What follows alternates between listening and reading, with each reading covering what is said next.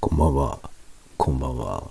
鈴雨レインの酔いどれタワゴトーク。こんばんは。散財三昧。今日は散財三昧についてお話ししようと思います。酔いどれって言ってますが、今日はお酒飲んでません。ので酔ってません。もうね、ちょっと今午前0時10分なんですけど、このままお酒飲まないで寝ようと思います。いやー、今月はですね、今月っていうのは9月ですけど、すごい勢いで散財 散財しております。大変なことになってますね。まあ、7月に発売されたカメラのね、富士フィルムの XH2S というカメラ、まあ買ったんですけど、このスタンド FM でもね、あの5月に発表された段階からもう何回も話題にしていて、で、結局発売日から2日後ぐらいに買いました。で、もうね、方々で、えー、絶賛しまくっておりますが、そのカメラと一緒に発表されたのに、発売が遅れていた、遅れていたというか、まあ当初の予定通りなんですけど、カメラが7月に発売されて、レンズは9月というよくわかんないことになってたんですけど、そのレンズがついに発表されました。9月29日発売だったかな？5月の段階で9月に発売しますって言ってたんですよね。で、蓋を開けてみたら、ギリギリ9月。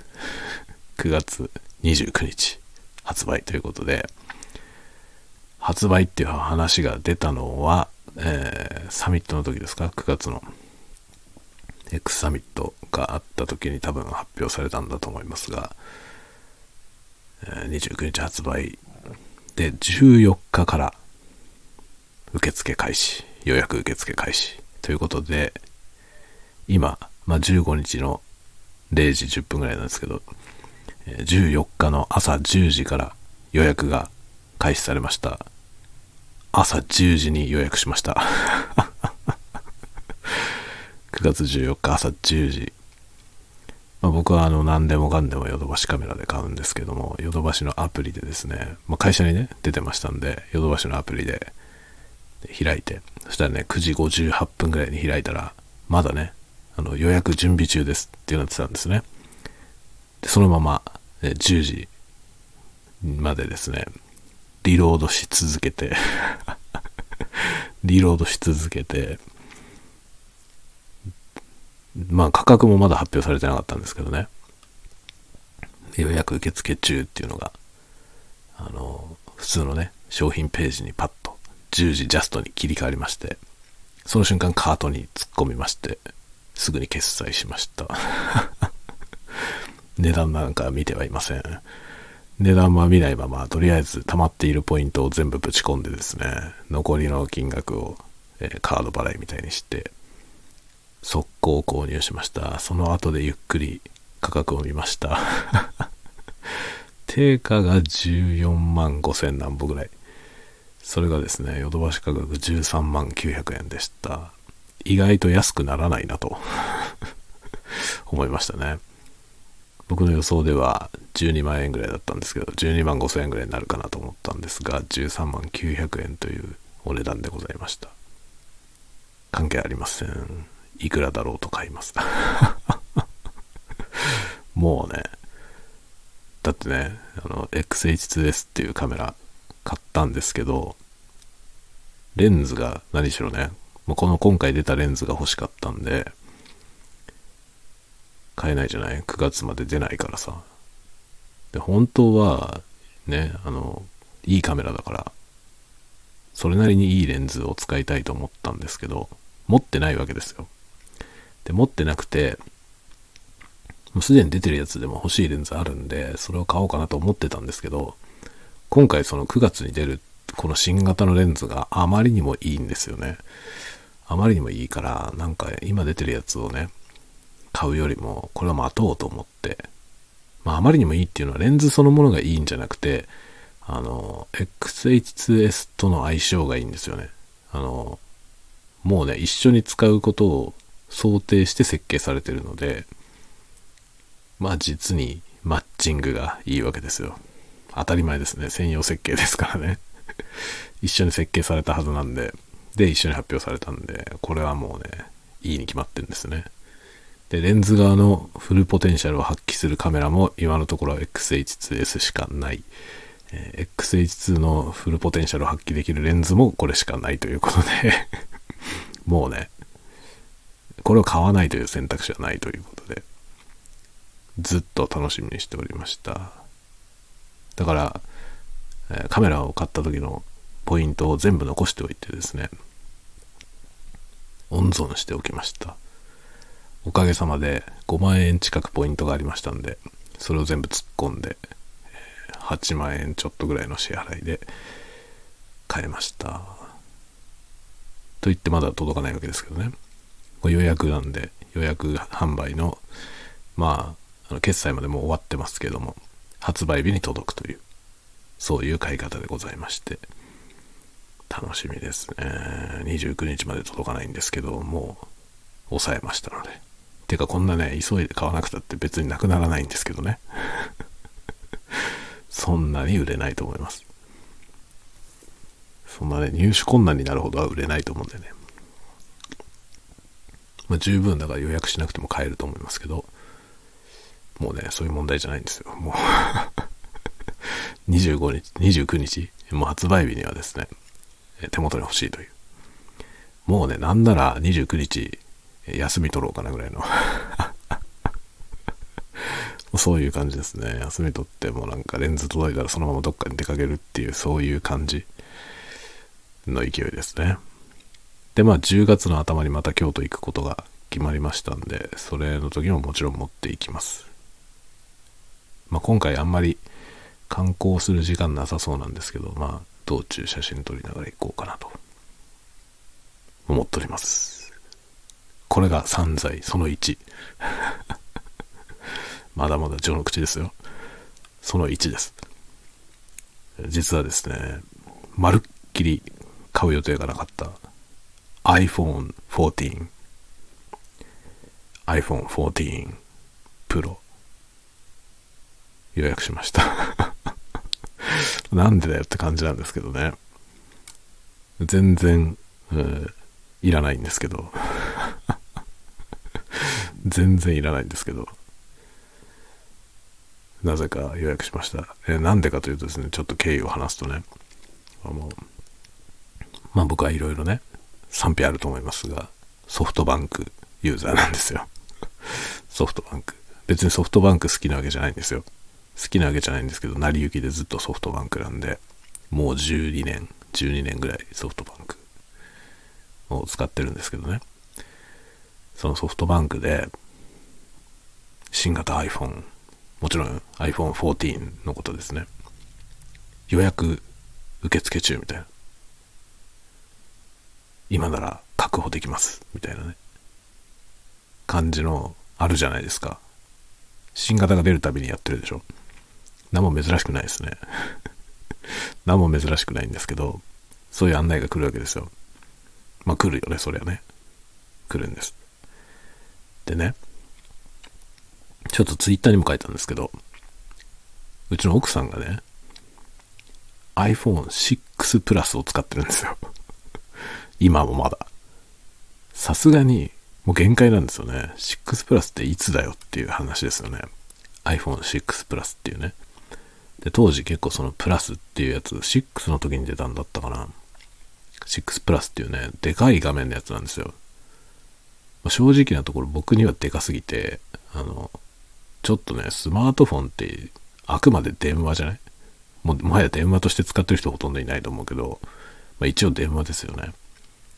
電話って考えるとあまりにもでかいのよね。ちょっとポケットにも入んないしね、でかすぎて。で、プラスはね、僕にとってはプラスはないなって感じなんですけど、うちの奥さんはですね、その、6プラスで、あのね、ウェブ漫画みたいなやつを読んでんですよ。そういうの好きで。で、もうそれに慣れちゃってるから、小さい画面のスマホにもう映れないって言うんですよね。で、まあ長らくそんなね、プラスほどでかい画面のやつってなくて、まあ一応なんか、MAX とかね、iPhone 13に MAX とかありましたよね。確かあったと思うんですけど、ちょっとでかいやつ。でも高いじゃん。とかもあって、今までね、機種変しないでいたんですよ。6プラスのまま。もうね、みんなびっくりするんですよ。その携帯ショップの人が。今何使われてるんですか？みたいな。声かけてくるじゃない？あの、ヨドバシカメラとか行くとね。そのショップの、あの、携帯キャリアのショップが入ってて、そこのショップの人が声かけてくるじゃないですか。どうですかとかって。その時に何使ってるんですかって言って、6プラスって言うとびっくりするわけですよね。なんすかそれみたいな。すごいよね。わけわかんないほど古いんですよ。でもさすがにもうダメじゃん。あの、何がダメってバッテリーがダメなんですよね。だから1日、もうフル充電の状態で朝持ってっても、もう昼過ぎぐらいには3%ぐらいになっちゃうっていうね。無理だろうっていう。まあ3%から生きながらいるんで、一応なんとかなってるんですけど。でもさすがにひどいなってことで。まあそろそろ機種変した方がいいじゃないっていう話で、もう当然だけど、なるじゃないですか。で、じゃあ、14。14プラスっていうのがあるから14に。それにすっかとかいう話をして、で、予約ページみたいなやつを開いてね、こうやってみたわけですよ。そうするとなんかこう、えー、大体料金がこのぐらいになりますよとか、ね、月々のお支払いはこのぐらいですよみたいな、そういうシミュレーションができるわけですよ。そしたらね、まあ、iPhone 14シリーズは全般高いわけですけど、意外とそんなべらぼうな値段になんなかったの。まあ、高いよもちろん。高いんですけど、その月額の支払い的にね、そんな極端にむちゃくちゃ高くなるわけじゃなかったんですよね。で、これなんか買えるんじゃねえっつって。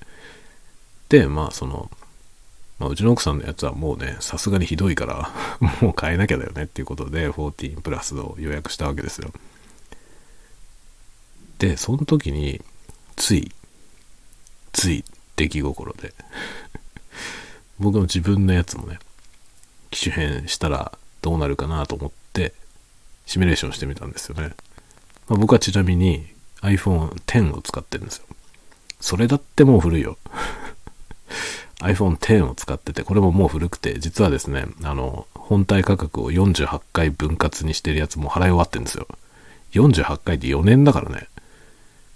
4年間のその分割払いがもう払い終わっていて、機種代を今も払ってない状態が長らく続いているという、そういう感じだっただったんですよね。だからまあ、買え時っちゃ買え時なんですよ。で、で僕は、買うならね、というかその機種変するなら、まあ13の時からプロじゃなきゃダメだろうと思ってるんですよ。まあ、なぜかというと、13で搭載されたあのカメラがすごいじゃない。3次元解析ができるカメラ。あの、あのカメラを使う、使わないと使えないアプリがあるんですよね。あの、あれで撮影すると、あの立体データを作ってくれる 3D スキャンをしてくれるようなツールとかがあって、面白いんですよね。なので、まあ、13以降、まあ、13にするんだったらプロじゃないと面白くないよなっ。てか、プロだからこそのそのね、13の新しいカメラじゃんっていうのがあって、まあ、プロしか視野に入ってなかったんですよ。で、14もプロ、当然プロだろうっつって。で、僕は画面はでかい必要ないので、普段ね、あの iPhone X も普通のやつ使ってて、まあ、何ら不足を感じないんですよ、大きさ的には。だからこれでいいやと思って。で、14の普通のプロのやつね。で、シミュレーションやってみたら、安いわけですよ。そんな高くないわけですよ。で、僕は別にストレージとかも今この iPhone X は 64GB なんですけど、めっちゃ余ってんですよね。全然使わないから。全然これでいいんじゃないっつって、ね、安い、安めに設定をして、あ、いいんじゃない？そんなにめちゃくちゃ支払いも増えないんじゃない？っていうのを確認して、予約ってしちゃいました。そしたらね、14プラスはまだ発売されないんですよ。10月なんですよ、予定が。だからうちの奥さんのやつは予約はしたけど10月まで届かないんですよ。でも僕が頼んだ方のプロ、14プロは、もう実はですね、今週発売なんですよね。9月16日に発売で、16日に届きますよみたいな感じなんですよ。え、早いなっていうね え、全然予定してなかったのに、今週機種変する羽目になっちゃったみたいなことになっております。で、iPhone 14 Pro が今週届くんで、そしたらね、あの、iPhone で ASMR 動画を撮ってみようと思います。その14 Pro のカメラ、多分すごいね。それを使って撮ってみようと思ってます。まあ YouTube に上げるんでも何何の問題もないような映像を撮れると思いますね。すごいんじゃないですか。ちょっと楽しみなのよ。全然買う予定なかったんだけど、まあ、いざ手に入るとなったら楽しみなんですよね。いろいろやってみたいことあって。で、機種変がすんなりいくのか問題が不安なんですけど、いろんなアプリがね、このスマホ紐付きになってるじゃない今。多分みんなそうだと思いますけど。だ機種変するときに移行をミスると終わるんだよね。いろんなものが終わるので、そのちゃんとね、終わんないように手続きを調べておかなきゃいけないんですよね。でこう単純にバックアップ取って、新機種の方にこうね、バックアップから復元して、で、SIM をですね、切り替えて、機種変終わり、ピンポンっていうわけに行くのかなっていうところ。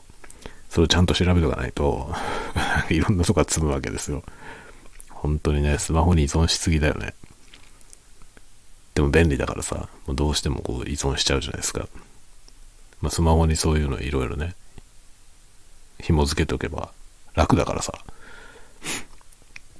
で、生体認証でね、やっとけばいろんなことに使えるじゃない。それがね、もう便利だからそういう風にしてるわけですよね。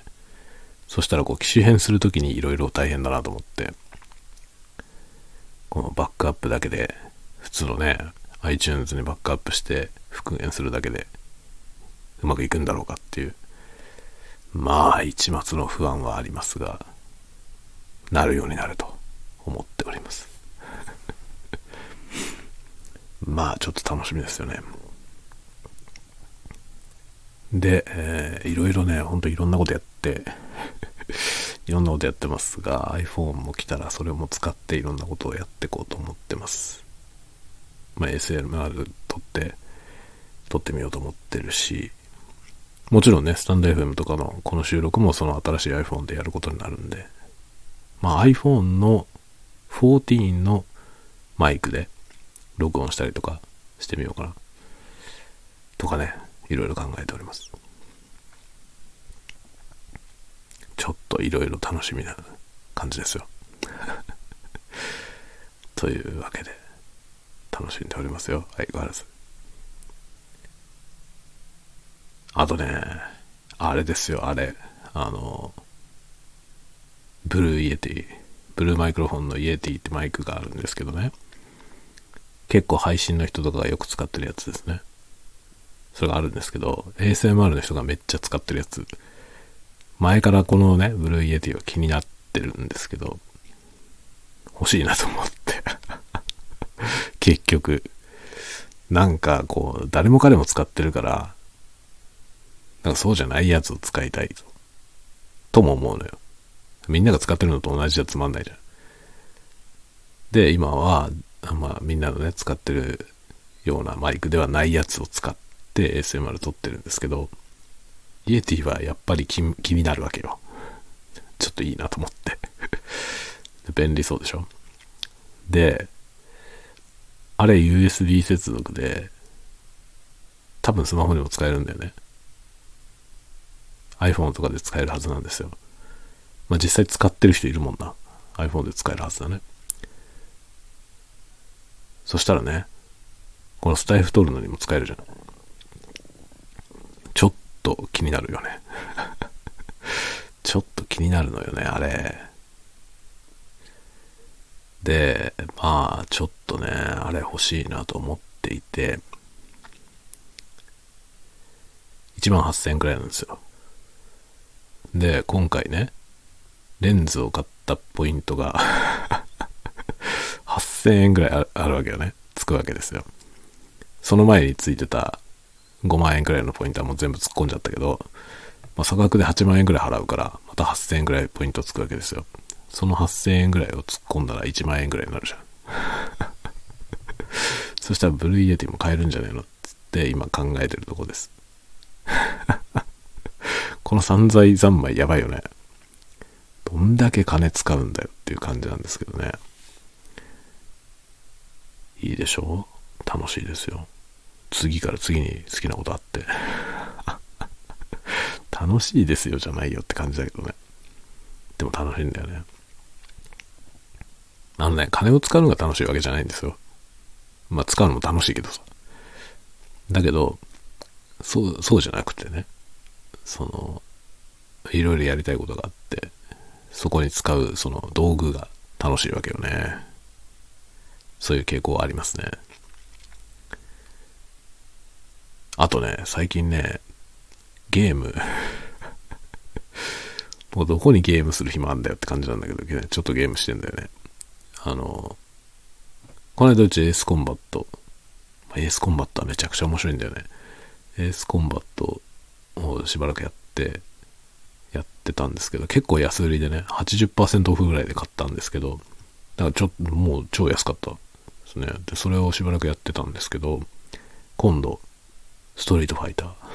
ストリートファイターの30周年記念のなんかコレクションのやつそれがね、おじさんホイホイなんですよね。それ買っちゃいました。それはね、3000円くらいだった。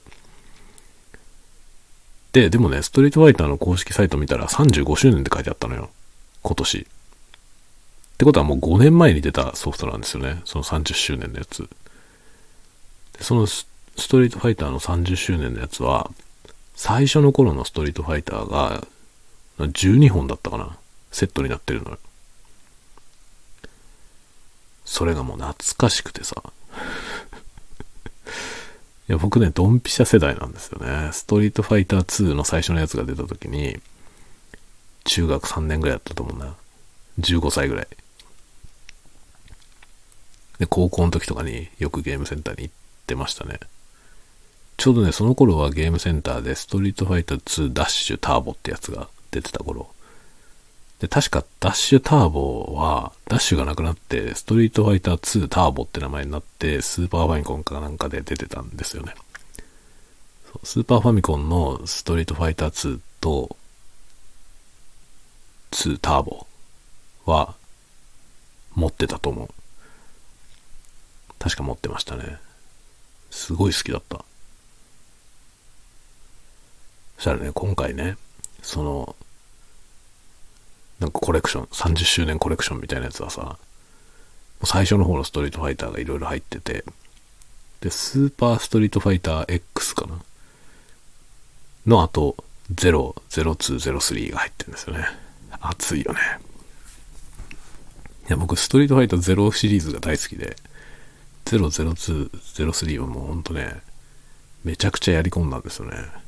大好きだった。で、それも全部入ってるわけよ。暑いでしょ。暑いよね。でもね、最近のゲームをやってる人の感覚からいくと多分ね、もう全然遊べないと思うね。まあ、実際僕もやってみて、最初の初代のストリートファイターは完全にもはや遊べないゲームでしたね。全然ダメで あ、こんなだったのかっていうね、最初初代。なんかあの格闘ゲーム、対戦格闘ゲームのブームを作ったのはストリートファイター2なんですよね。スト2って言われてたやつですね。で、シリーズでは2作目なんですよ、一応。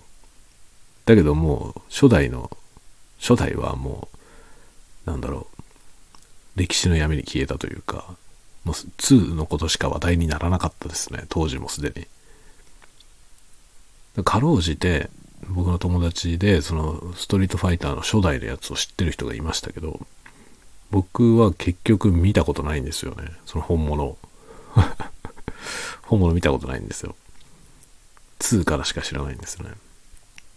で、まあ2からはもうひたすら知ってますね。だからゲームセンター行っても全然2の台は空いてなくて、で、なんかね、あの、謎の格ゲーがいっぱい出たんですよね。当時。その、それ、アリューの変なやつみたいなやつは空いてるから、台が。ね、ストリートファイターが空いてないからその変なゲームやったりとかしてて、懐かしいですね。まあ、そういうね、ドンピシャ世代なんで、そのぐらいのおじさん向けのものですよ。今回出たコレクションは。今回出たというかもう5年前に出てたんだけど。それをね、まあ2900円ぐらいだったんで、いいじゃないと思。12本もゲーム入ってんだよ。それで 2900円でしょ。安いじゃん。まあでも、正直なところ2900円、あの、ストリートファイター5がね、今1900円ぐらいで売ってんのよ。それを考えたら2900円でも、もう、ノスタルジーでしかないから、まあ、普通の人はいらないと思うよ。まあ、当時それね、はま、はまった人が懐かしがるだけだよね。と思いますね。で、まあ、歴代のやつこう並べてやっていくと、でもやっぱゲームはだんだん改善されていくじゃない。そうするとね、やっぱ古いやつはいろいろ問題があって、で、新しい方がね、やっぱ良くなってるから、やっぱ新しい方をやるとね、やってから古い方に戻ると、まあストレスが 結構ストレスがあるね。だからストリートファイター2とかもね、その、初代から2番目の2ですよね。とかも、今やるともう全然ね、なんか、辛いゲームですね。ゲームとしてはもう辛いゲームですね。まあ、懐かしいけどね、懐かしいからやりましたけどね。でもね、正直なところクリアできないんだよ。クリアできないのはやばいなと思うんだけどさ。で僕このね、そのストリートファイターの初代から順番にやってきたんですけどね。12本入ってるコレクションの、もう最初の8本、スーパーストリートファイター X まで、1個もクリアできない。8本じゃないな。6本かな。うんとね、ストリートファイター初代でしょ？初代とスト2、2ダッシュ、2と2ダッシュと2ダッシュターボまであったな。で、スーパーストリートファイターとスーパーストリートファイター X。6本ですね。この6本が全部クリアできないのよ。まだね、ちょろっとしかやってないけど、ちょろっとやってみてはクリアできなかった、そこまで。で、0はクリアできたんですよね。0と02はクリアできました。かろうじて。で、03はまだ今やってるとこです。03も好きなんだよね。いや、あのね、002はセガサターン。懐かしいでしょ。セガサターンでめっちゃハマりました。で、03はプレイステーションで、確か03やるためにプレイステーション買ったんだよ、僕。で、ストリートファイター03だけをめっちゃやりましたね。当時。めちゃくちゃ好きだったね。で、あの、アーケードコントローラーみたいなね、スティックでやるやつも買って持ってましたよ。スーパーファミコンの時もあの CPS ファイターとかいうカプコンが出してた公式のやつ持ってましたよ。そんぐらい好きなのよ。ストリートファイター。もうストリートファイターだから僕30年、30年前だもんね、ストリートファイターのね。始まった時ね。だから30周年記念のコレクションが出て僕は30年やってるわけだから、ね、今年30 35周年のうちの30年僕は ストリートファイターやってるよ。やばいね。とんでもないことになってますね。でももうね、全然ダメ。全く、全くダメです。衰えてて。で、今アーケードコントローラー持ってないからさ、Xbox のコントローラーをパソコンにつないで、で、Steam でやってんだよね。もう早速ね、左手の親指が水ぶくれになりました。ね中学生じゃないんだからさっていう感じだよね。指に水ぶくれできるほどやるなよって感じなんだけど、まだ昨日一晩しかやってないからね。昨日一晩でも指は水ぶくれですよ。すごいね。バカですね。まあでもね、楽しいんだよね。まあしばらく遊べるわ、これ。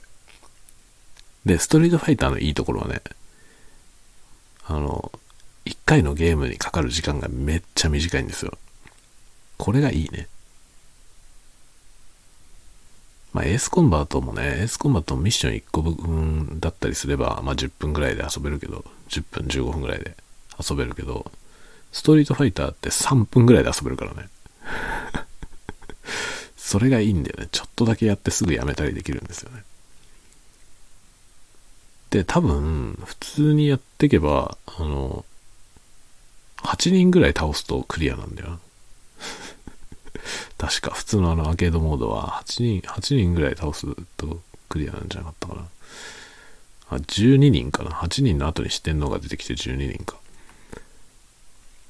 ぐらいの感じで、ほんとね、15分くらいで遊べるのよね。終わりまでクリアしても。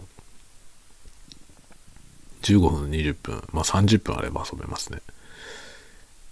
ちょっとだけやるっていうのにすごいいいのよ。で、別にクリアしなくてもいいじゃない。そのなんか2、3人倒すだけでも、なんなら倒せなくてもね、それだけでも楽しいから。っていう感じで、ちょこっと遊ぶのにいいんですよ。だから僕は新しいストリートファイターじゃなくていいやと思って この古いやつで遊ぼうと思って、今やってます。久しぶりだよ。本当にストリートファイターなんていつぶりだろう。だからその PS1 の時だよね。プレステの1の時に、03をやってたのが最後だから。それ以来やってないんですよ、一切。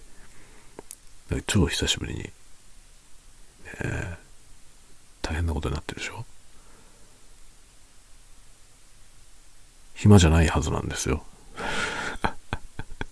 暇じゃないはずなんだけど、やりたいことは次から次にあって、まあ、やりたいことをやらないって選択肢はないので、僕には。やりたいと思ったらやるという。という感じでね、えらいことになっておりますよ。